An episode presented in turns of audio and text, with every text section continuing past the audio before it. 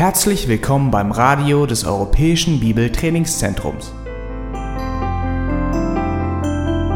Unser Anliegen ist, dass der folgende Vortrag Sie zum Dienst für unseren Herrn Jesus Christus ermutigt.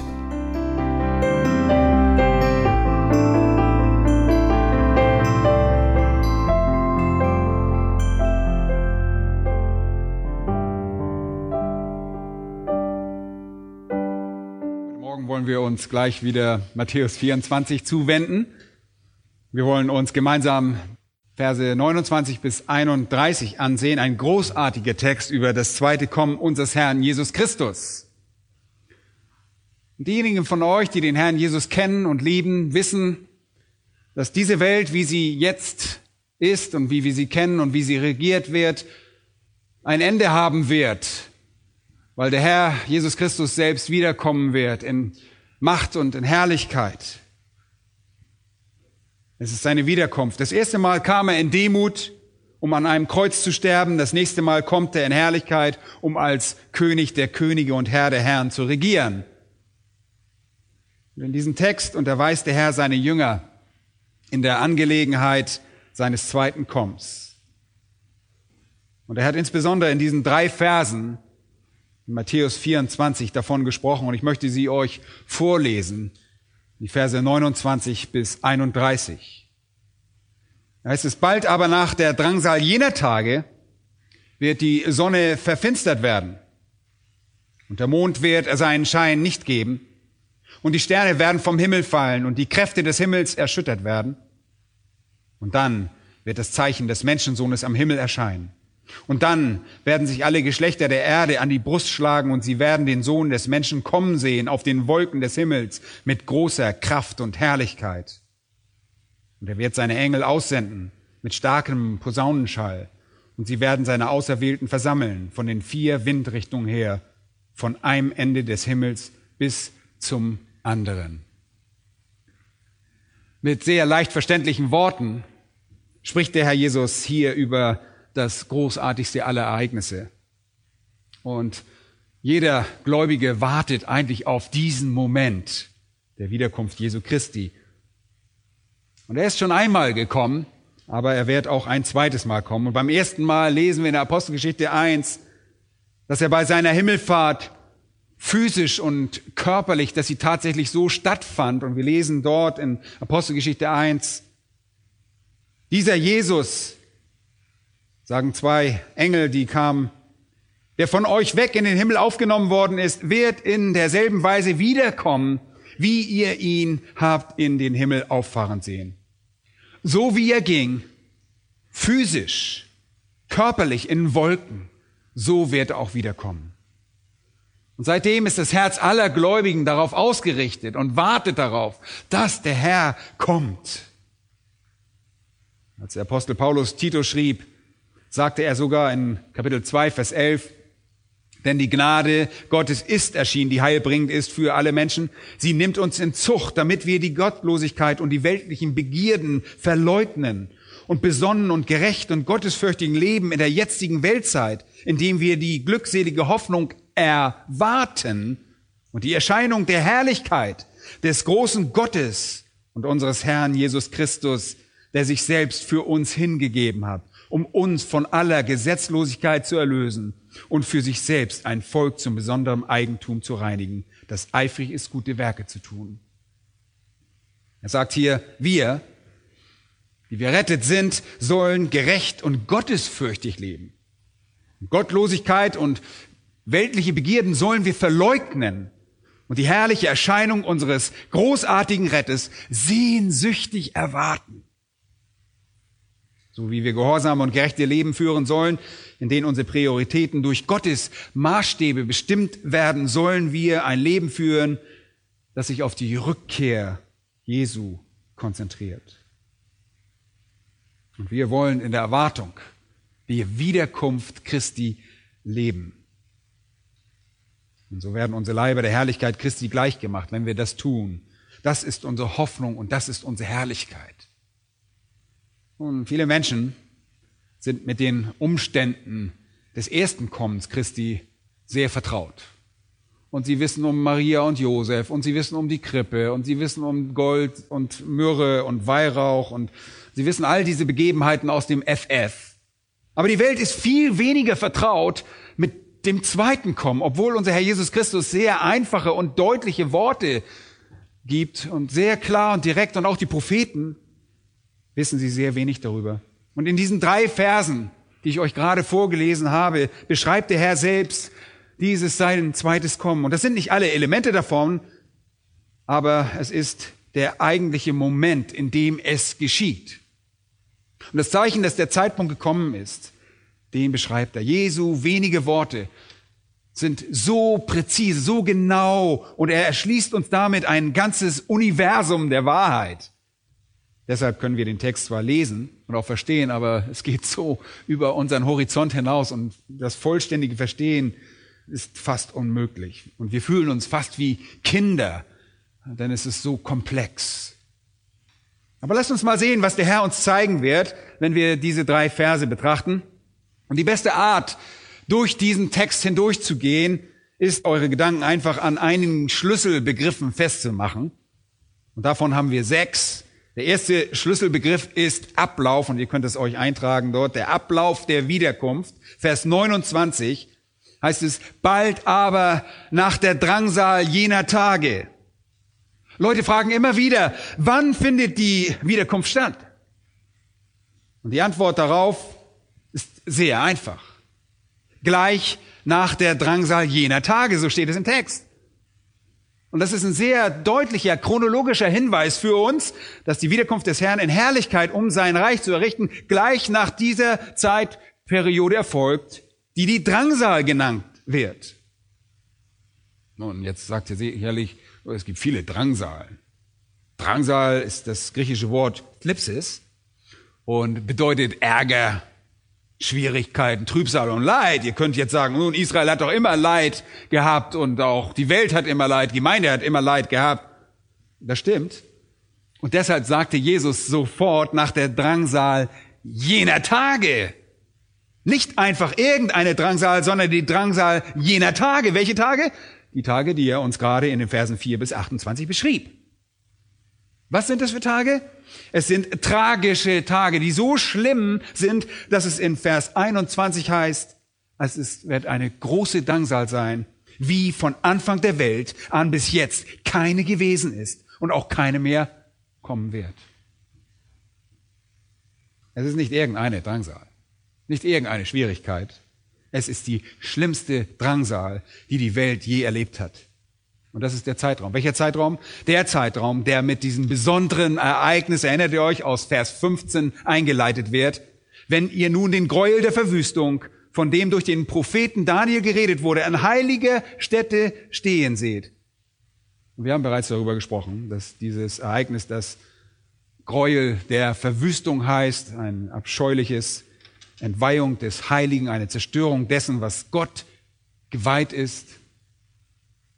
Aber dieses Ereignis löst die Drangsalzeit aus. Und Israel wird zu jener Zeit im eigenen Land sein und sie werden den Tempel wieder errichten. Sie werden Gott anbeten. Und der Antichrist wird Israel schützen dabei und er wird ein Pakt mit ihnen schließen über sieben Jahre, den er allerdings laut Prophet Daniel in der Mitte nach dreieinhalb Jahren brechen wird. Und er wird ein Gräuel begehen. Er wird den heiligen Ort der Juden lästern und entweihen. Und er wird den Altar Gottes rausnehmen und rausreißen und seinen eigenen dort reinstellen, ein Bildnis von ihm selbst. Er wird sich selbst zum Gott erheben, und zwar zum Gott dieser Welt. Und das wird uns nicht nur durch den Propheten Daniel, sondern auch durch Johannes in der Offenbarung beschrieben. Und er wird zum Objekt der Anbetung. Und dadurch entweiht er, dadurch verübt er Gräuel. Und wenn er die ganze Welt aufruft, ihn anzubeten, dann ist das Zeichen gekommen, dass die Drangsal einleitet. Und dass die Drangsal begonnen hat. Und die Ereignisse der Drangsal werden allgemein in den Versen 4 bis 14 beschrieben. Das ist eine Zeit der Täuschung, wir haben alles betrachtet, eine Zeit des Krieges und der Hungersnöte, der Erdbeben, Verfolgung. Eine Zeit des Hasses und der falschen Prophezeiungen und eine Zeit, wenn das Böse mehr um sich greift, so dass viele Menschen, die einfach nur religiös sind, oberflächlich religiös sind, sich von ihrer eigenen Religion entfernen werden und sich dem Bösen überlassen werden. Und das ist die schlimmste Zeit, die die Welt je gekannt hat. Vers 21 macht das deutlich. Und wenn diese Tage nicht verkürzt würden und wenn das Tageslicht nicht komprimiert würde, würde niemand überleben. Überall gibt es falsche Propheten, schreckliche, sündhafte Verderbtheit, die wie der Kadaver eines toten Tieres in Vers 28 beschrieben wird. Und so wird diese Drangsal die Welt erreichen. Eine Zeit von Mord und Totschlag, wo der Antichrist einfach versuchen wird, die Juden und alle Christen zu töten. Und deshalb heißt es in Vers 16 was? Wenn ihr seht, dass der Antichrist sein Götzenbild errichtet und das im Tempel tut, dann solltet ihr lieber in die Berge fliehen, weil Judäa, wo Jerusalem sich befindet, der Mittelpunkt seines Angriffs sein wird. Jesus sagt, ihr solltet besser fliehen. Und zwar schnell. Und hoffen, dass ihr nicht schwanger seid oder ein kleines Kind habt. Hoffen, dass ihr nicht gerade im Winter fliehen müsst oder dass es Sabbat ist damit ihr nicht von irgendwelchen jüdischen Legalisten dafür gesteinigt werdet, weil ihr am Sabbat rennt. Ihr solltet lieber hoffen, dass eure Flucht gelingt, denn es wird ein Massenmord kommen, wie es noch keinen in der Geschichte der Welt gegeben hat. Und wir haben das im Detail in den letzten Wochen angeschaut. Aber zu Vers 29 bald nach der Drangsal jener Tage. Nicht irgendeine Drangsal, nochmals, sondern die Drangsal, die in den Versen 4 bis 28 diskutiert wurde. Wie wir gesehen haben, bald aber danach kommt die Zeit, dass unser Herr Jesus Christus kommen wird. Die Jünger glaubten, ihr wisst, dass es unmittelbar bevorsteht. Sie denken, jetzt geht's los. Aber der Herr sagt in der Beantwortung ihrer Frage, dass es erst unmittelbar nach diesem Zeitraum geschehen kann. Den Jüngern ist nicht bewusst, dass dort noch tausende Jahre zwischen dem ersten und zweiten Kommen liegen. Aber unser Herr macht es sehr deutlich, dass seine Wiederkunft erst nach jenem Zeitraum geschehen wird. Und ihr erinnert euch sicherlich, dass es einen schrecklichen Massenmord unter den Juden geben wird. Und Zachariah sagt, zwei Drittel werden getötet und nur ein Drittel wird bewahrt werden. Gott wird ein Drittel von ihnen bewahren. Und der Rest wird in einem schrecklichen Inferno sterben. Gemäß der Offenbarung werden außerdem noch 144.000 Juden, 12.000 aus jedem Stamm gerettet werden, damit auch sie die Welt evangelisieren. Und egal wie sehr der Antichrist sich bemüht, sie zu töten, er kann sie nicht töten, denn sie sind versiegelt. Das könnt ihr nachlesen in der Offenbarung Kapitel 7 und auch Kapitel 14. Der Herr wird also einige dieser Menschen verschonen, aber es wird so eine schreckliche Zeit sein, dass es für die Allgemeinheit der Juden einen übernatürlichen Schutz geben muss. Und es scheint, dass dies die Aufgabe vom Erzengel Michael ist in Kapitel 12 und dass er derjenige sein wird, der vom Himmel herabkommt, um sich ihrer anzunehmen und sie in Sicherheit zu bringen. Und sie werden in Vers 16 aufgefordert zu fliehen. Das Ganze wird dann dreieinhalb Jahre dauern. Und dann, ihr Lieben, ist alles vorbei. Und sofort danach kommt die Wiederkunft Christi. Das ist der Ablauf. Der zweite Schlüsselbegriff ist Inszenierung. Das heißt, wie setzt der Herr dieses Ereignis in Szene? Ihr könntet das Wort Szene oder Szenarium oder Bühne hier nehmen. Der Herr schafft die Voraussetzungen für seine Wiederkunft. Und das ist wunderbar. Vers 29. Die Sonne wird verfinstert werden und der Mond wird seinen Schein nicht geben und die Sterne werden vom Himmel fallen und die Kräfte des Himmels werden erschüttert werden. Leute, das Ganze ist einfach unglaublich. Und das Universum, so wie wir es kennen, beginnt sofort zu zerfallen. Und in Lukas 21, Vers 25 ergänzt Lukas unser Wissen über die Ölbergrede. Und er sagt, und es werden Zeichen geschehen an Sonne und an Mond und Sternen und auf Erden Angst der Heidenvölker vor Ratlosigkeit, bei dem Tosen des Meeres und der Wogen da die Menschen in Ohnmacht sinken werden vor Furcht und Erwartung dessen, was über den Erdkreis kommen soll, denn die Kräfte des Himmels werden erschüttert werden. Wenn ihr Lukas zu Matthäus hinzufügt, dann gibt das wirklich ein sehr, sehr dramatisches Bild. Es ist nicht nur, dass die Sonne sich verfinstert, dass da am Mond was geschieht und auch nicht, dass die Sterne da rumsausen, sondern es wird hier auf der Erde etwas geschehen. Es geschieht hier auf der Erde und diese Sache ist so dramatisch und unheilvoll, dass es heißt, die Menschen werden in Unmacht sinken vor Furcht. Im Griechischen bedeutet es, sie werden verscheiden, sie sterben also. Die Menschen werden überall tot umfallen, buchstäblich vor absoluter Angst tot umfallen. Ihre Herzen werden zu schlagen aufhören. Apopsycho bedeutet ausatmen. Sie werden ihre Seele aushauchen. Sie werden sterben. Und wenn der Herr zurückkehrt, um zu richten, wird er mit dem Schwert aus seinem Mund kommen und die Bösen töten, die nicht schon von einem Herzinfarkt oder vor lauter Angst gestorben sind. Alle, die übrig geblieben sind. Leute, es ist wirklich sich schwer vorzustellen. Aber eine einzige Schlüsselaussage am Ende von Vers 29 hilft uns mit all dem. Da heißt es, die Kräfte des Himmels werden erschüttert werden. Und der Himmel, der hier das ganze Universum umfasst, wird von Kraft zusammengehalten. Und es gibt einen kontrollierenden, zusammenhaltenden Einfluss. Und wir wissen sogar, was diese Kraft ist. Denn in Hebräer 1 heißt es, dass der Sohn alle Dinge durch das Wort seiner Kraft trägt.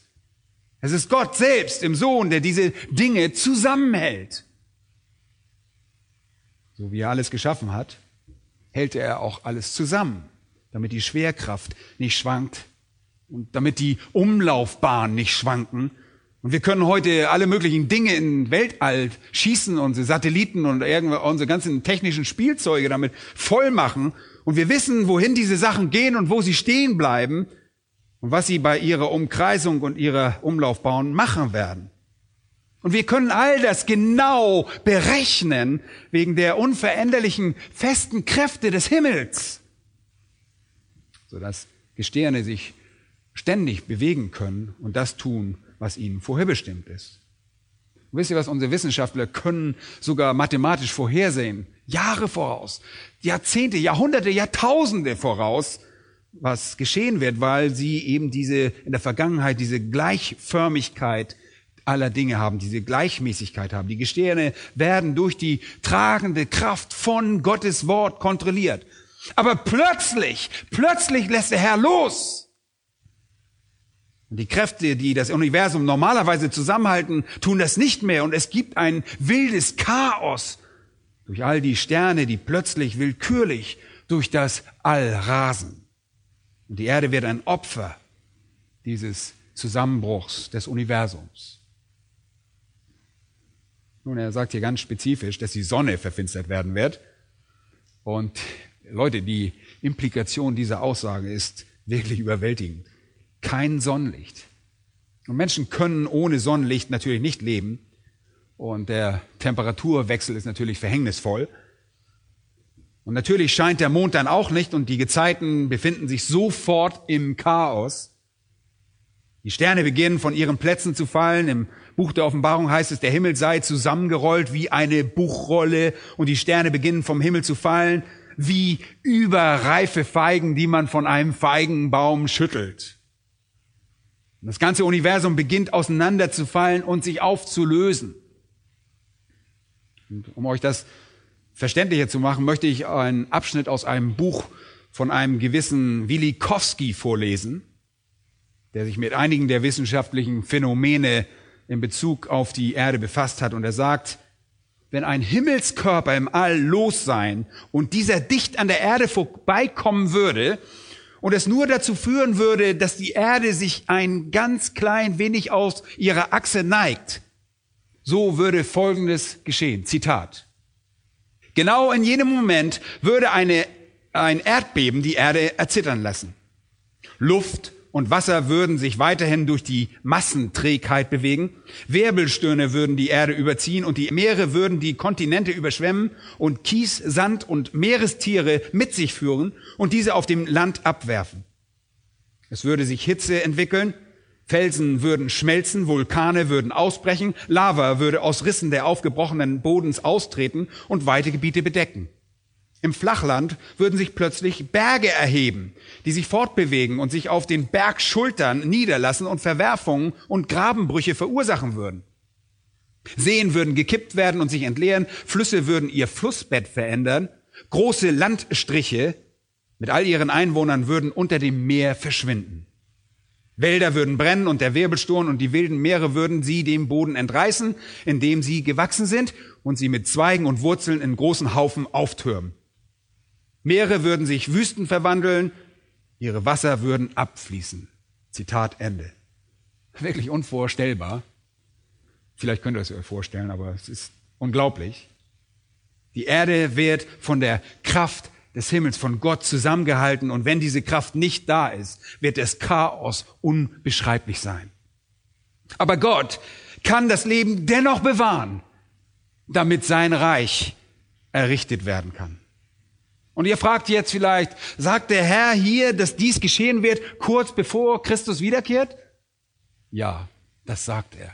Genau das sagt er. Und damit werden die Voraussetzungen geschaffen. Aber das ist wirklich nichts Neues. Und ich möchte euch bitten, dass ihr einmal zu Jesaja Kapitel 13 geht. Jesaja Kapitel 13. Ich möchte euch dort zeigen, äh, etwas sehr Faszinierendes zeigen. Und viele Menschen glauben, dass dieser Abschnitt sich nur auf die Zerstörung von Babylon bezieht oder beziehen sollte, dass es eine Hyperbel ist, eine Übertreibung, die von der Zerstörung der Stadt und dem Königreich spricht. Das ist es wohl, aber es muss weitaus mehr sein. Jesaja bezieht sich auf Babylon und er sagt dessen Zerstörung voraus. Aber Gott gibt wie so häufig durch die Propheten eine historische Illustration in der Geschichte und eine prophetische Erfüllung, die weit darüber hinaus in der Zukunft liegt. Und Jesaja siegt in der Zerstörung Babylons für seine Sünden einfach ein Mikrokosmos dessen, was in der Verwüstung und Zerstörung der ganzen Welt bei der Ankunft des Herrn geschehen wird. Achtet einmal dort auf Vers 6, das Jesaja 13 und Vers 6. Heult, denn der Tag des Herrn ist nahe. Er kommt wie eine Verwüstung von dem Allmächtigen. Deshalb werden alle Hände schlaff und das Herz jedes Sterblichen zerschmilzt. Sie sind bestürzt, Krämpfe und Wehen ergreifen sie. Sie winden sich wie eine Gebärende. Einer starrt den anderen an, ihre Gesichter glühen. Siehe, der Tag des Herrn kommt, unbarmherzig, mit Grimm und Zornglut. Hier ist eine wichtige Sache und das heißt, um die Erde, das ist hebräisch Haaretz, es geht nicht nur um Babylon, sondern um die Erde, die ganze Erde, um die Erde zur Wüste zu machen und die Sünder daraus zu vertilgen. Achtet mal auf Folgendes, Vers 10. Ja, die Sterne des Himmels und seine Sternbilder werden nicht mehr glänzen. Die Sonne wird sich bei ihrem Aufgang verfinstern und der Mond sein Licht nicht leuchten lassen. Und ich werde an dem Erdkreis, Tebel, hebräisch, nicht Babylon, sondern an dem Erdkreis die Bosheit heimsuchen und an den Gottlosen ihre Schuld. Und ich will die Prahlerei der Übermütigen zum Schweigen bringen und den Hochmut der Gewalttätigen erniedrigen. Ich will den Sterblichen seltener machen als gediegenes Gold und den Menschen seltener als Gold von Ophir. Mit anderen Worten wird es einen weltweiten Massenmord geben, wenn Gott die Gottlosen und Verderbten richtet. Und die Gerechten werden leben, aber die Gottlosen werden sterben. Und Menschen werden seltener sein als das Gold von Ophir. Und dann heißt es in Vers 13, darum will ich die Himmel erschüttern. Und die Erde soll von ihrer Stelle aufschrecken vor dem Zorn des Herrn der Herrscher. Und zwar am Tag der Glut seines Zornes. Und sie werden sein wie verscheuchte Gazellen. Und sie rennen also überall wild durcheinander. Und dann heißt es nicht nur Gazellen und wie Schafe, die niemand sammelt, das heißt also wilde Schafe. Jeder wird sich zu seinem Volk wenden und jeder wird in sein Land fliehen. Wen man aber erwischt, der wird durchbohrt und wer ergriffen wird, der fällt durch Schwert. Ihre Kinder werden vor ihren Augen zerschmettert, ihre Häuser geplündert und ihre Frauen geschändet werden. Der Prophet sieht hier wirklich einen unglaublichen Tag. Und dann betrachtet einmal Jesaja 34, Kapitel 34. Auch hier sieht der Prophet wieder in die Zukunft und sagt in Vers 1, kommt herzu, ihr Heiden, um zu hören, ihr Völker, horcht auf. Er ruft die ganze Welt auf, zuzuhören. Es höre die Erde und was sie erfüllt, der Erdkreis und alles, was ihm entsprost gibt also keinen Zweifel darüber, wen er hier anspricht, denn der Herr ist zornig über alle Heidenvölker und ergrimmt über ihr ganzes Heer. Und all jene Armeen, die sich versammelt haben, um das Volk Gottes in Jerusalem zu zerstören, in jedem großen Konflikt, den wir als Hamagedon kennen, das sind diese Völker. Und dann sagt er, er hat über ihn den Bann verhängt und sie zur Schlachtung hingegeben. Vers 2. Ihre Erschlagenen sollen hingeworfen werden und der Gestank ihrer Leichname aufsteigen und die Berge werden von ihrem Blut triefen. Das gesamte Heer des Himmels wird vergehen und die Himmel werden zusammengerollt wie eine Buchrolle und all ihr Heer wird herabfallen, wie das Laub am Weinstock herabfällt und wie die verdorrte Frucht des Feigenbaums. Jetzt wisst ihr, woher der Herr Jesus und auch Johannes die Bilder hat. Er hat sie direkt aus dem Buch Jesaja. Und der Herr kommt in Vers 6 mit dem Schwert und er beginnt ein großes Schlachten im Land Edom. Und der Grund dafür, dass Edom hier erwähnt es ist, dass dies der südlichste Ort ist, wo dieser Kampf stattfinden wird. Und Bozra war die Hauptstadt von Edom und die Schlacht von Hermagedon so heißt es im Buch der Offenbarung, Kapitel 14, Vers 20, ist eine Schlacht, die sich über 1600 Stadien erstreckt. Und es sind etwas über 300 Kilometer. Und wenn ihr von Bozra aus gute 300 Kilometer nördlich messt, was hier in Vers 6 zusammen mit Edom erwähnt wird, ja, dieses Bozra, dann führt euch das kurz hinter Hamagedon, in den Libanon. Und das ist der Bereich jener großen Zerstörung in der Schlacht von Hamagedon. Leute, die Bibel ist wirklich in dieser Beschreibung dessen, was in Vers 8 als der Tag der Rache des Herrn und das Jahr der Vergeltung beschrieben ist, absolut präzise, sehr genau. Das ist der Zeitpunkt, wenn Gott Rache an den sündhaften Menschen nimmt. Und ihr wisst auch, der Prophet Joel spricht davon, Kapitel 2 und 3. Und dann ist da auch noch der Prophet Haggai, und er beschreibt in Kapitel 2, die Verse 6 bis 7, dass das Ende der Welt genauso geschieht, wie die anderen das auch sagen. Und ihr erinnert euch, dass Petrus in der Apostelgeschichte Kapitel 2 diese Worte auch zitiert aus Joel. Der Tag wird kommen, wenn der Mond sich in Blut verwandelt, sagt er, die Sterne werden ihr Licht nicht mehr geben, beziehungsweise die Sonne wird sich in Finsternis verwandeln. All diese Dinge sind Bestandteil dieses künftigen Infernos. Und ihr findet es auch in Offenbarung 6 vielmehr, die Verse 12, bis die Sonne schwarz wird und der Mond wie Blut und die Sterne beginnen auf die Erde zu fallen und die Menschen die Berge und die Felsen anrufen. Erinnert euch an die Stelle? Die, die Menschen werden die Felsen äh, anrufen, die Berge anrufen, auf sie zu fallen, um sie vor dem Angesicht dessen, der kommen wird, zu verbergen.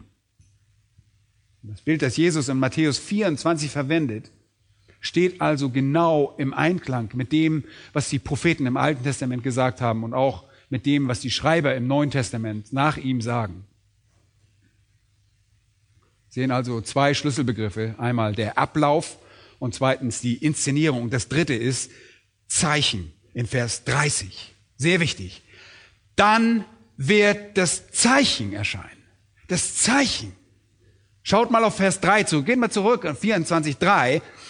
Jesus saß auf dem Ölberg und die Jünger kamen privat zu ihm und sagten, sage uns, wann wird dies geschehen? Und was wird das Zeichen deines Kommens, das Ende der Weltzeit sein? Und er gab ihnen dann zunächst einmal diese Allgemeinzeichen von Versen 4 bis 14 und dann gab er ihnen Vers 15 dieses auslösende Zeichen, aber er hat ihnen noch nicht das Zeichen gegeben, das Zeichen seines Kommens. Was ist das Zeichen deines Kommens? Vers 30 gibt die Antwort. Und dann wird das Zeichen erscheinen. Und das Zeichen, was ist das Zeichen? Wisst ihr, die frühen Kirchenväter glaubten, es sei ein flammendes Kreuz, das den schwarzen Himmel erleuchten würde. Und das Universum hat sich aufgelöst und es herrscht totale Finsternis und die Planeten und die Himmelskörper rasen in irgendeinem wilden Chaos durch das Universum und fallen auch auf die Erde. Und die frühen Kirchenväter, unter anderem auch Chrysostomus und Kyrillus von Jerusalem und Origenes, sowie einige andere, glauben, dass in dieser Finsternis dann ein leuchtendes Kreuz am Himmel erscheinen wird, das dann das Zeichen sein wird. Aber Leute, wenn ihr in Vers 30 schaut, dann sieht man da kein leuchtendes Kreuz. Es gibt kein Kreuz. Und andere sagten, das Zeichen würde die Shikina Herrlichkeit sein. Und das kommt der Wahrheit näher. Aber ihr könnt keine Shikina Herrlichkeit haben ohne denjenigen, der sie ausstrahlt. Es ist besser, wenn wir den Vers einfach weiterlesen, denn da wird es uns erzählt, was das Zeichen ist. Warum der ganze Aufwand? Und dann wird das Zeichen des Menschensohnes kommen. Das Zeichen des Menschensohnes am Himmel erscheinen. Und die Grammatik macht es hier sehr deutlich, dass der Menschensohn am Himmel das Zeichen ist. Was ist das Zeichen? Der Menschensohn, der Herr Jesus Christus am Himmel.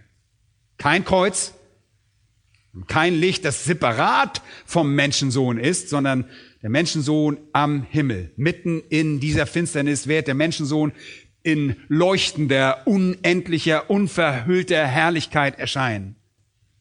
Und am Ende von Vers 30 heißt es sogar, dass er nicht nur in Herrlichkeit erscheint, sondern in großer Herrlichkeit. In großer Herrlichkeit.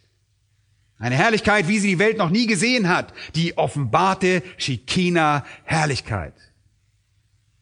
Nun, nochmals, Shekina kommt von einem hebräischen Wort, das von der Wurzel wohnen stammt und als die Gegenwart Gottes übersetzt wird, ist die Gegenwart Gottes, die Herrlichkeit seiner Gegenwart.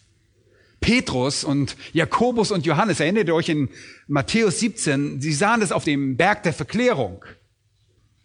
Jesus legte dort den Schleier seines Fleisches ab und sie sahen seine Herrlichkeit und sie bekamen einen Vorgeschmack auf das zweite Kommen, auf die Shekinah Herrlichkeit und wie sie sein würde.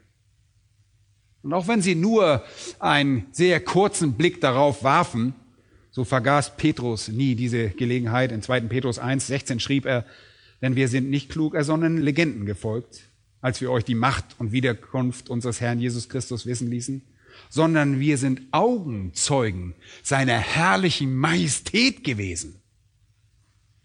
Aber das ist eigentlich das Beste, was die Menschen je gesehen haben und erlebt hatten. Vielleicht noch wäre da Adam zu erwähnen, der in der Gegenwart Gottes wandelte und vielleicht einen Blick von seiner Herrlichkeit erhaschte.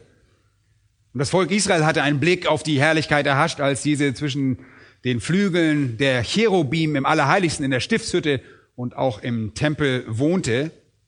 Sie sahen sie als Wolkensäule, die sie bei Tag führte und das Feuer, das sie bei Nacht führte. Und sie sahen auch, als die Herrlichkeit aus dem Tempel wich. Aber die Welt hat noch nie und hat nicht die unverhüllte Herrlichkeit Gottes gesehen. Doch dann, an diesem Zeitpunkt, wird sie dort zu sehen sein. Das Zeichen wird also die Herrlichkeit des Herrn Jesus Christus sein, der in seiner Majestät kommt. Und er wird erkennbar in vollkommener Herrlichkeit erscheinen. Am Ende von Vers 30 heißt es auch, er wird auf den Wolken des Himmels kommen. Dieselbe Weise, wie sie ihn gehen sehen haben, wird er wiederkommen. Und das liest man in Apostelgeschichte Kapitel 1, Verse 9 bis 11. Er ging umhüllt von Wolken, er kommt in den Wolken wieder. So heißt es auch bei Daniel 7,13, er wird mit den Wolken des Himmels kommen. Johannes sagt es in Offenbarung 1,7, er wird mit Wolken kommen. Markus sagt es in Kapitel 13, 26, er wird in den Wolken kommen. Lukas sagt es in Kapitel 21, 27, er wird in einer Wolke kommen. Und Matthäus sagt hier und später noch einmal in Kapitel 26 und Vers 64, er wird auf den Wolken des Himmels kommen. Und alle Autoren stimmen überein, dass er umgeben von Wolken kommen wird. Nun, was ist damit gemeint? Ich weiß es nicht genau, ist schwer zu sagen. Vielleicht ist das eine Art und Weise, diese Schikina-Herrlichkeit zu sehen. Aber es gibt irgendeine Art von Wolke, eine Wolke des Lichts, eine Wolke der Herrlichkeit. Und wahrscheinlich sind es nicht Regenwolken, sondern besondere Wolken. Wisst ihr, das Alte Testament sagt uns auf sehr poetische Art und Weise, dass Wolken der Wagen Gottes sind. Und das ist sehr anschaulich. Im Psalm 104 lesen wir, Lobe den Herrn meine Seele, Herr mein Gott, du bist sehr groß, mit Pracht und Majestät bist du bekleidet. Und dann in Vers 3, der sich seine Obergemächer zimmert in den Wassern, könnte doch eine Wasserwolke sein, der Wolken zu seinen Wagen macht und einherfährt auf den Flügeln des Windes. Nun sehr anschauliche Worte. Und in Jeremia 19, Vers 1 heißt es, der Herr fährt auf einer schnellen Wolke einher. Ja, die Szene ist unbeschreiblich. Und die Welt ist in Panik. Überall sterben Menschen, weil sie Herzversagen haben von dem, was sie sehen. Sie befinden sich in absoluter Finsternis und nur der Herr hält sie noch zusammen, damit sie den Rest dieser Ereignisse miterleben können. Und dann mitten in dieser Finsternis, mitten in die Finsternis hinein, erscheint die Herrlichkeit des Menschensohnes am Himmel in absoluter Majestät. Eine unverhüllte, heilige Schikina-Herrlichkeit Gottes. Unglaublich. Er erscheint am Himmel auf dem Wagen Gottes, den Wolken kommt er. Sicherlich umkreist er die Welt, denn in Offenbarung 1, Vers 7 heißt es, jedes Auge wird ihn sehen.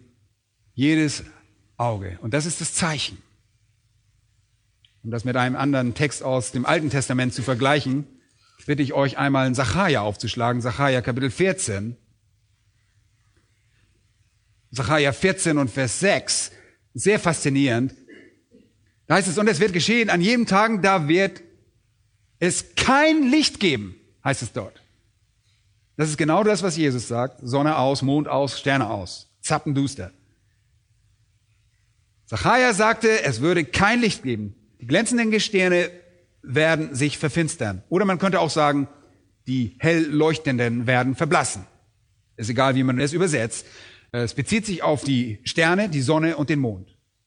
Und alle Lichter gehen aus. Und darauf folgt, und es wird ein einziger Tag sein. Und es ist kein 24-Stunden-Tag, es ist ein prophetischer Tag, ein kurzer Zeitabschnitt. Wenn der Herr kommt, kein Licht, alles ist schwarz. Und Zachariah sah genau, wie Jesaja und Joel und Haggai und Johannes es auch sah, diesen Tag voraus, als einen finsteren Tag. Und in Vers 7 heißt es dann, und hört gut zu, und es wird ein einziger Tag sein, einzig. Er ist dem Herrn bekannt. Und damit sagt er, dass niemand diesen Tag je beschreiben oder je verstehen könnte. Es gibt keine wissenschaftlichen Prognosen oder Erklärungen für diesen Tag. Kein Mensch könnte diesen Tag je vollkommen begreifen. Er ist einfach ein einziger, er ist einzigartig, den nur der Herr erklären kann, der nur ihm bekannt ist. Und es wird unmöglich sein, ihn zu verstehen. Und dann sagt er in Vers 7 weiter, weder Tag noch Nacht es ist weder Tag noch Nacht. Das kann es auch nicht sein. Warum? Weil die Himmelskörper bereits erloschen sind. Deshalb kann weder die Sonne noch der Mond oder die Sterne geben. Dadurch gibt es auch keinen Tag und keine Nacht. Deshalb sagt Jeremia in Kapitel 30, Vers 7, wehe, wehe, denn groß ist dieser Tag, keiner ist ihm gleich. Es ist ein Tag, den kein Mensch kennen oder beschreiben kann, auch gibt es keine weitere Erklärung. Aber in Vers 7 heißt es, und es wird geschehen. Zur Abendzeit wird es Licht werden. Am Ende dieses Abschnittes wird das Licht kommen. Und Zachariah sieht hier genau dieselbe Sache. Alles wird schwarz. Niemand kann sich erklären, was geschehen ist. Nur Gott allein kennt die Erklärung. Und es ist weder Tag noch Nacht. Und dann gegen Ende jenes Zeitraums der Finsternis wird es hell.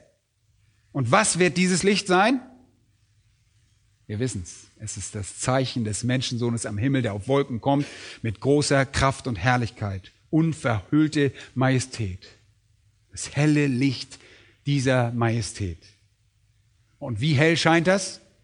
Nun, in Offenbarung 21, Vers 23 und in Offenbarung 22, Vers 5 lesen wir, dass in der ewigen Stadt Jerusalem, in diesem ewigen Wohnsitz für alle Erlösten, im Himmel der Himmel, es auf Ewigkeit keines Leuchters noch des Lichtes der Sonne bedarf. Warum? Weil das Lamm selbst die Stadt erleuchtet.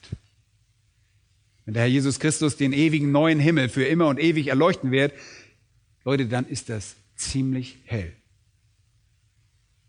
Das ist alles, was ihr dann braucht. Und er wird den Himmel mit der Herrlichkeit seines Lichtes erfüllen.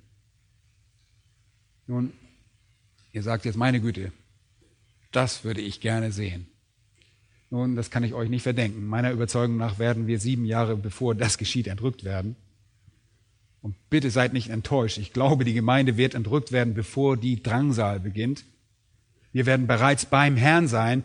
Wir werden das Hochzeitsmahl des Lammes feiern und eine Zeit der Belohnung erleben. Wir werden bei ihm sein, weil es in Offenbarung 3, Vers 10 heißt, dass wir als solche, die standhaft ausharren, von der Stunde, die über den ganzen Erdkreis kommen wird, bewahrt werden. Und wir werden laut 1. Thessalonicher Kapitel 1, Vers 10 vor dem kommenden Zorn bewahrt werden. Und wir werden beim Herrn sein. Dafür gibt es noch viele andere gute Gründe. Und ihr fragt jetzt vielleicht, bedeutet das, dass wir das Zeichen der Herrlichkeit des Menschen so uns nicht sehen? Nun, schlagt mal eure Bibeln auf. Im Kolosserbrief, Kolosser Kapitel 3 und Vers 4. Da heißt es, wenn der Christus unser Leben offenbar werden wird, dann werdet auch ihr mit ihm offenbar werden in Herrlichkeit. Ist das nicht ein wunderbarer Text? Wenn er erscheint, werdet ihr, die ihr ihn kennt und liebt, die ihr mit Christus auferweckt worden seid, wie in Vers 1 heißt, die ihr in ihm lebt, Vers 3, dann werdet ihr, die ihr den Retter kennt, der euer Leben geworden ist, mit ihm in Herrlichkeit erscheinen. Also wir sind nicht mehr hier unten auf Erden, sondern wir sind schon bei ihm. Und wir werden diese Herrlichkeit nicht verpassen, Leute. Nur mit dem Unterschied, wir sind schon da oben und nicht mehr hier unten. Und jetzt sagt ihr, oh, das ist ja fantastisch. Da muss ich mich sofort einkleiden und mich richtig anziehen. Nun, da habt ihr recht. Schlagt einmal Offenbarung 19 auf. Offenbarung 19. Dort oben wartet schon etwas was ihr anziehen könnt. In Offenbarung 19, Vers 7 sehen wir das Bild vom Hochzeitsmahl des Lammes, bei dem der Herr Jesus mit seiner erlösten Gemeinde vereint wird, mit seiner Braut. Und das heißt, die Hochzeit des Lammes, seine Frau, hat sich bereit gemacht. Und wenn die Frau vor das Angesicht des Herrn kommt, wenn die Gemeinde entrückt wird und vor sein Angesicht tritt, so heißt es in Vers 8, und es wurde ihr gegeben, sich in feine Leinwand zu kleiden. Rein und glänzend, denn die feine Leinwand ist die Gerechtigkeit der Heiligen. Also, wenn die Gemeinde beim Hochzeitsmahl vor dem Angesicht des Herrn kommt, wenn wir vor dem Herrn niedersitzen, während dieser siebenjährigen Drangsalzeit, die hier auf dieser Erde stattfinden wird, mit ihm Gemeinschaft haben, Während wir vor dem künftigen Zorn erlöst werden, werden wir belohnt und in feines Lein gekleidet. Dann, wenn er zurückkehrt, heißt es in Vers 14, und die Heere im Himmel, das sind bereits die erlösten Seelen, und ich glaube, das schließt auch die Gemeinde und die erlösten Heiligen des Alten Testaments mit ein, die als Gäste zum Hochzeitsmahl geladen wurden. Die Braut muss nicht eingeladen werden, sie ist bereits da, aber es gibt auch eine Gästeliste auf dieser Hochzeit, wie wir in Vers 9 sehen. Glückselig sind die, welche zum Hochzeitsmahl des Lammes berufen sind. Die Heiligen des Alten Testaments. Die Heiligen des Alten Testaments, die erlöst sind, und die gesamte Gemeinde ist also da in ein feines Leinen gekleidet, weiß und sauber, als Symbol ihrer Perfektion und Reinheit und Gerechtigkeit. Und wir alle werden aus dem Himmel herabreiten und ihr werdet also euer eigenes Gewand haben und euer eigenes weißes Pferd. Leute, wir werden dabei sein. Manche Menschen, die nicht bereit waren, als der Herr seine Gemeinde entrückte, sie werden zurückgelassen werden. Viele werden sterben, aber viele werden auch errettet werden. Und manche der Erlösten werden nach oben schauen. Es wird an jedem Tag Menschen geben, die erlöst sind, die aus der Drangsal errettet wurden und die nicht ermordet wurden. Und sie überlebten geschützt von Michael, als die 144.000 geschützt durch die Barmherzigkeit und Gnade Gottes. Es wird Juden und Heiden geben und sie werden geschützt werden wenn sie ihn am Himmel sehen, werden sie sich freuen. Sie werden sich freuen. Aber die Welt wird aufschreien vor lauter Angst. Leute, könnt ihr euch das vorstellen? Wahrscheinlich nicht so plastisch, ich kann es auch nicht. Aber was für ein Tag, was für ein Tag. Und so werden wir zurückkehren. Und dann wird es keine Spötter mehr geben, die sagen werden, wo ist denn nun die Verheißung seiner Ankunft? Das vierte Wort, das ich euch noch geben möchte, ist Stärke, ein sehr wichtiges Wort. Bitte lest einmal kurz das Ende von Vers 30. Er kommt mit Kraft. Und das ist das Wort Stärke dort, die Kraft, die alles zusammenhält. Ihr könnt euch die Kraft vorstellen, die erforderlich ist, um das ganze Universum einfach aus der Bahn zu werfen und um die ganze Erde aus ihrer Achse ins Wanken zu bringen. Er hat Kraft und Macht, Leute, über das ganze geschaffene Universum. Er hat Macht über Satan und Dämonen. Er hat Macht über alle Christusfeinde auf der ganzen Welt und sie zu töten. Er hat die Macht, sein Reich zu errichten. Er hat die Macht, seine Auserwählten zur Erlösung. Und das ist unvergleichliche Macht und Stärke. Große Kraft. Es gibt keine Kraft, die ihr gleichkommt. Und er kommt mit den heiligen Engeln. Er kommt auf dem Thron seiner Herrlichkeit zu setzen, wie es in Matthäus 25 und Vers 31 heißt. Große Kraft. Und Jesaja nennt ihn in Kapitel 63 sogar den Tag der Rache unseres Gottes, als die Kälte seines Zornes tritt. Aber bedenkt einmal, wenn er kommt, ist sein Zorn so groß, dass die Dinge, die im Chaos der Finsternis, im Chaos auf der Erde verwüstet wurden, aber sofort, sofort wird er die Dinge bei der Wiederkunft beheben. Dieses Chaos hört sofort auf.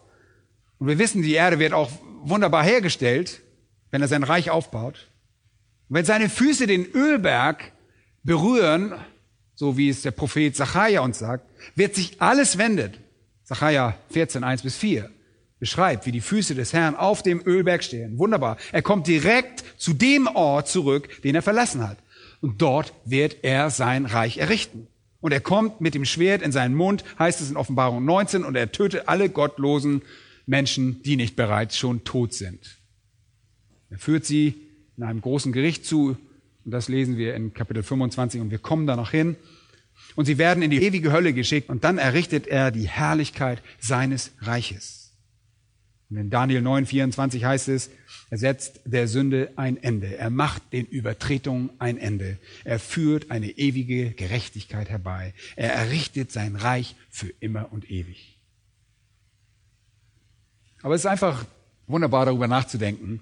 Wenn er auf dem Ölberg steht, dann spaltet sich dieser in zwei Teile. Er spaltet sich einfach. Und Sacharja 14 wird das östliche und das westliche Meer erwähnt und das wäre das Tote Meer und das Mittelmeer und wir lesen, dass lebendiges Wasser aus Jerusalem in beide Meere fließt und die Israelis sprechen seit geraumer Zeit, wie ihr wisst, über eine Pipeline, die sie in das Tote Meer führen wollen, um es vor diesem Austrocknen zu schützen oder um das zu verhindern. Und wenn sie nur ein bisschen warten, könnten sie viel Geld sparen, denn der Herr hat denselben Plan. Ja? Er hat denselben Plan. Das ist ehrlich gesagt ein recht guter Plan, weil es der Plan des Herrn ist.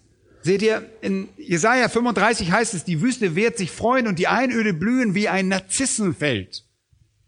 Die Israelis versuchen, Jesaja 35 mit Hilfe eines Bauprojekts zu erfüllen. Und wenn der Herr kommt, dann spaltet sich der Ölberg in zwei Hälften und schafft ein Tal und Quellen entspringen inmitten der Wüste und auch aus Jerusalem wird Wasser einmal ins Tote Meer und einmal ins Mittelmeer fließen. Und es wird im Sommer und Winter überall in der Wüste Wasser geben. Und da das Tote Meer so tief liegt, wird es sich füllen. Es muss einen riesigen See geben und das gesamte Gebiet wird reichlich Wasser zur Bewässerung haben.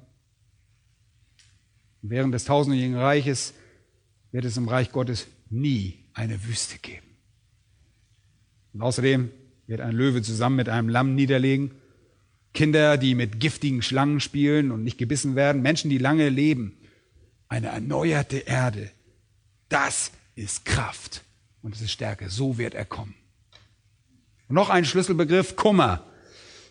Und das Wort habe ich von dem Wort Trauern und Wehklagen, das hier beschrieben wird. Dann werden sich alle Geschlechter der Erde an die Brust schlagen. Das ist eine Umschreibung für Trauern. Wenn er kommt, wird es Kummer und Leid geben. Ich habe euch bereits über Kummer und Leid der nicht erretteten Heiden erzählt. Und größtenteils werden sie einfach absolutes Entsetzen empfinden und sie werden einfach lauthals darum betteln, davor verborgen zu werden. Sie werden größtenteils nicht bußfertig sein, sondern werden Gott verfluchen, ihn anschreien. Sie werden Gott lästern, heißt es im Buch der Offenbarung.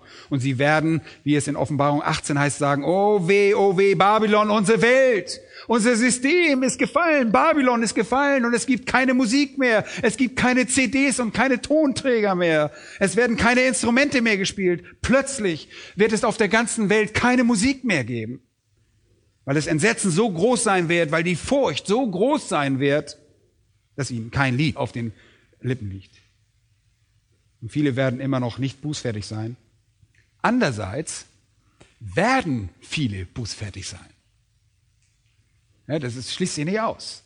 Die unbußfertigen Heiden werden also trauern und sich an die Brust schlagen, aber die Juden werden auch trauern. Und in Sacharja 12 heißt es, sie werden auf mich sehen, den sie durchstochen haben. Ja, sie werden um ihn, was? Klagen.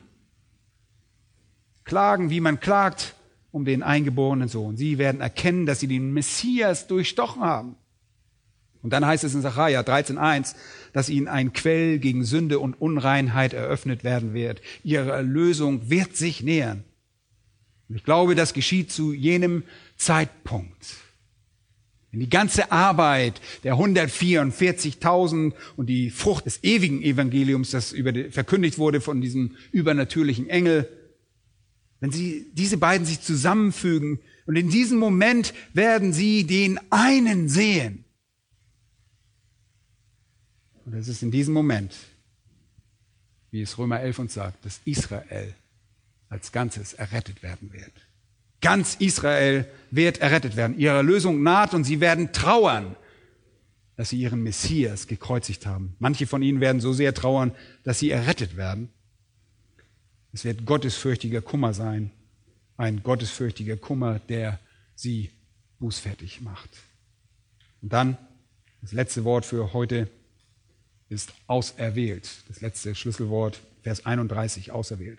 Wenn er alle gerichtet hat, und die Menschen sich an die Brust geschlagen haben und diejenigen getrauert haben, die zum ewigen Gericht sterben und diejenigen, die zur Buße das tun, dann sendet er seine Engel aus. Engel sind übrigens Gottes Sammler. Sie sind Menschensammler. In Matthäus Kapitel 13 finden wir sie ausgesandt, um die Menschen für das Gericht zu versammeln, um sie vor Gott zu bringen. Und es wird keiner entkommen, in diesem Fall versammeln sie Menschen nicht für das Gericht, sondern für die Herrlichkeit, für die Herrlichkeit. Und mit dem Schall der Posaune, dem vertrauten jüdischen Mittel, um eine Versammlung einzuberufen, ziehen die Engel, die Boten Gottes, aus und sie versammeln seine Auserwählten, die Erlösten, die während des Werks der 144.000 überall verstreut waren. Als diese durch die ganze Welt zogen und predigten, und es gab Menschen, die dadurch erlöst wurden, und während der Engel das ewige Evangelium verkündigte, gab es auch solche, die geglaubt haben. Sie sind immer noch auf der ganzen Erde. Viele von ihnen verbergen sich vor dem Schrecken des Antichristen und die Engel ziehen über die ganze Welt, um sie zu versammeln. Und hier ist es von den vier Windrichtungen her, das ist ein gängiger Ausdruck, der auch unserem Ausdruck aus allen vier Ecken der Welt ähnelt. Nord, Ost, Süd und West. Sie versammeln sie von einem Ende des Himmels zum anderen. Und man könnte es auch sagen, von überall her, niemand wird ausgelassen. Und der Herr sendet die Engel, um alle seine Erwählten aus der ganzen Welt in sein Reich zu versammeln und viele werden erweckt werden und das sind die Leiber der alttestamentlichen Heiligen, die Gläubigen, die dann auferstehen werden. Sie werden aus dem Grab emporsteigen, um mit ihrem erlösten Geist vereint zu werden und in die Herrlichkeit von Gottes ewigen Reich einzuziehen. Ist das nicht Wahnsinn? Der Herr wird alle seine Erlösten, seine Kinder aus der ganzen Welt zusammensammeln und in das Reich bringen. Das ist die Beschreibung, die unser Herr selbst über seine Wiederkunft gibt. Ein wunderbares Ereignis. Jetzt, glaubt mir, haben die Jünger das Zeichen verstanden. Wenn ihr den Menschensohn am Himmel seht, sie haben das zu ihrer Lebzeit nie gesehen, und auch ihr und ich werden durch die Gnade Gottes mit der Gemeinde entrückt werden, wenn wir erlöst sind, und keiner ist wirklich versessen darauf, hier auf der Erde zu sein und zu leben, um das zu sehen, weil uns absolut nichts daran liegt, in der Drangsal zu bleiben, oder? Es ist viel schöner bei unserem Heiland, als hier zu sein, um unsere Neugier zu stillen. Und wenn du so neugierig über die Drangsal bist, dass das deine Theologie verändert, dann bist du einfach nur schief gewickelt, denn du solltest dich danach sehen, bei Jesus Christus zu sein. Und so wird alles enden. Und es kann, Leute, nicht in allzu ferner Zukunft liegen. Und wenn wir sieben Jahre, bevor das geschieht, entrückt werden, sollten wir lieber da uns darauf vorbereiten, dass die Entrückung bald kommt. Und ihr kommt entweder an den Punkt, wo ihr in Herrlichkeit bei ihm seid, wenn ihr in sein Reich einzieht, oder wenn ihr entweder an einem Herzinfarkt sterbt oder aus dem Reich ausgeschlossen in die ewige Hölle geschickt werdet, wie es im Kapitel 25 heißt, wo es Heulen und Zähneknirschen und ewige Strafe geben wird. Die Welt, Leute, ist dabei, Gottes historischen Plan zu erfüllen. Ihr müsst euch Folgendes fragen.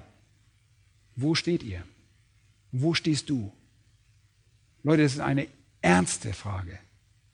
Euer ewiges Schicksal steht mit dieser Frage auf dem Spiel. Und das hier, was wir hier lesen, ist wirklich genau so, wie es geschehen wird. Da gibt es kein Wenn und Aber. Werdet ihr Teil der Katastrophe hier sein oder Teil der Herrlichkeit dort? Es ist eure Entscheidung und ich bete, dass ihr durch Gottes Gnade wirklich den Erlöser annehmen werdet und viele von euch haben das getan. Prüft euch. Lasst uns unser Herz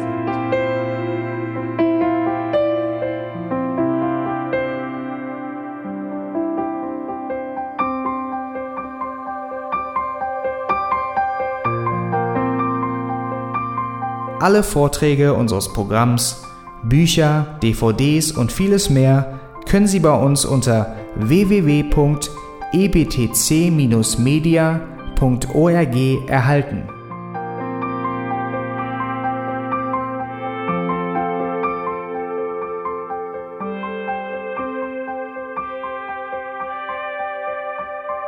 Radio Neue Hoffnung ist frei und ohne Werbung nur aufgrund Ihrer Spenden möglich.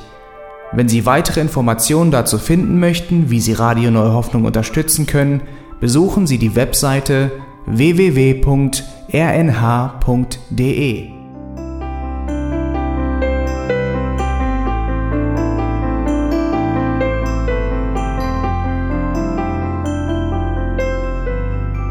Die Sendezeiten des EBTC sind Montag, Mittwoch, Freitag und Samstag jeweils von 10 bis 11 Uhr.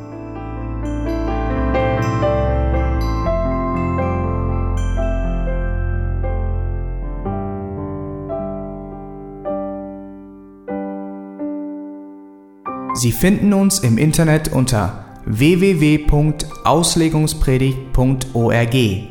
Eine E-Mail können Sie uns senden an radio@auslegungspredigt.org. Telefonisch erreichen Sie uns unter 0049 30 60 988 610. Unsere Postanschrift ist EBTC Havelländer Ring 40 in 12629 Berlin, Deutschland.